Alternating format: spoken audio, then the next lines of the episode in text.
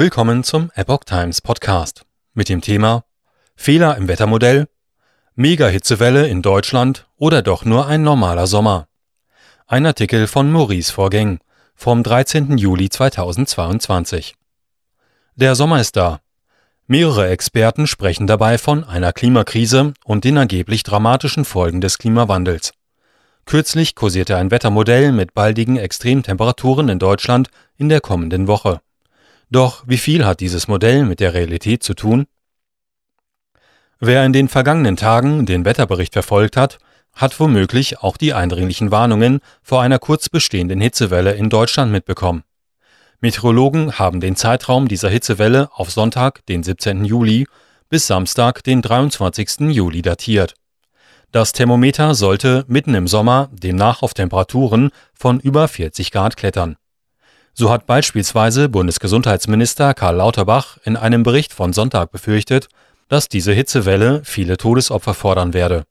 Er hat sie sogar als Mega-Hitzewelle bezeichnet und empfohlen, sich mit Flüssigkeit und Ventilatoren entsprechend vorzubereiten.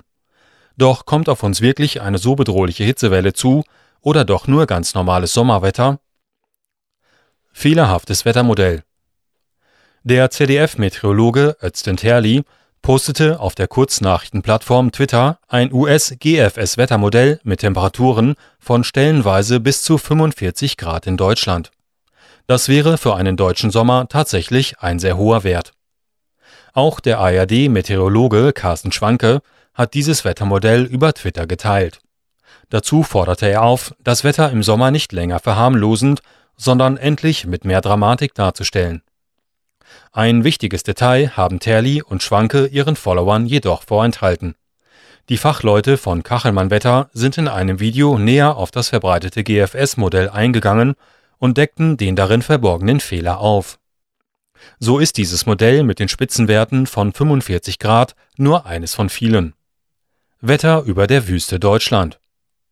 Hinzu kommt noch, dass dieses GFS-Modell durch einen bestimmten Parameter diese enorm hohen Temperaturen erreicht. Dieser Parameter ist die Bodenfeuchte. Sie ist viel zu gering eingestellt, in etwa auf Wüstenniveau, wo keine Pflanzen oder nur vertrocknete Pflanzen existieren. Von solch einer Vegetation ist ganz Deutschland weit entfernt, wie man bei einem Blick auf die nächsten Grün- oder Waldfläche erkennt. Die Böden und Pflanzen besitzen noch ausreichend Feuchtigkeitsvorräte, die sie bei hohen Temperaturen durch Verdunstung abgeben können. In dem Kachelmann-Bericht wird von einem wärmeren Mittwoch und Donnerstag gesprochen, wo regional die Temperatur auf 35 Grad steigen könnte, speziell im Südwesten des Landes. Ansonsten sind normale Sommertemperaturen um die 30 Grad zu erwarten. Gleichzeitig ziehe bereits eine Tiefdruckzone von Norden auf, die in Deutschland spätestens Freitag eine Temperatursenkung um ein paar Grad bewirken soll. Dazu sind in der Nordhälfte des Landes vereinzelte leichte Regenfälle zu erwarten Insofern wird Deutschland höchstwahrscheinlich von der von Lauterbach befürchteten Megahitzewelle verschont bleiben.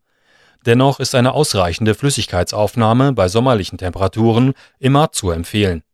Zwei bis drei Liter Wasser sollte man dabei über den Tag verteilt trinken. Außerdem sollte ein längerer Aufenthalt in der prallen Sonne vermieden werden